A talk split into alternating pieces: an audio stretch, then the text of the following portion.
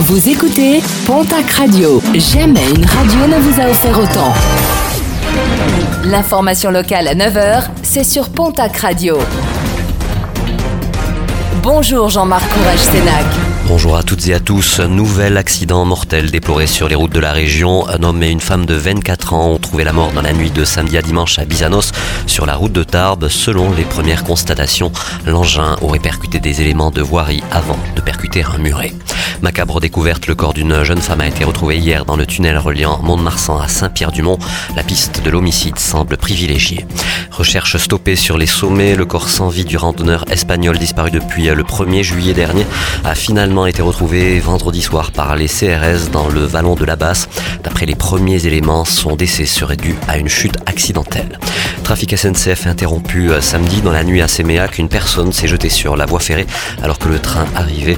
Les passagers ont été évacués et ont pu regagner la gare en bus.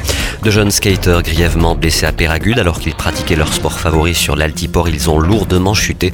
Pris en charge par les secours, ils ont été évacués vers l'hôpital. Suite à la canicule de la semaine dernière, le revêtement de la RD 921, la route des gorges de Luz, a été fortement endommagé. Afin de sécuriser cet itinéraire, des travaux de réfection de la chaussée démarrent aujourd'hui. Des travaux en soirée et durant la nuit de 19h à 7h avec à la clé une circulation perturbée. Les barrages filtrants installés vendredi sur le Gave à Lourdes devraient être enlevés. Aujourd'hui, un hôtelier a été identifié comme ayant rejeté dans le cours d'eau le contenu de la vidange d'une chaudière défectueuse.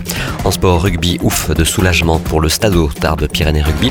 Le club évoluera la saison prochaine en Fédéral 1 et ne sera pas relégué en National comme on pouvait le craindre. Un accord a été trouvé avec la Fédération française de rugby avec la mise en place d'un plan d'accompagnement. Et puis un nouveau millionnaire dans les Hautes-Pyrénées. Un joueur a raflé 11 millions d'euros au jackpot loto de samedi. Il s'agit du deuxième plus gros gagnant au loto dans le département.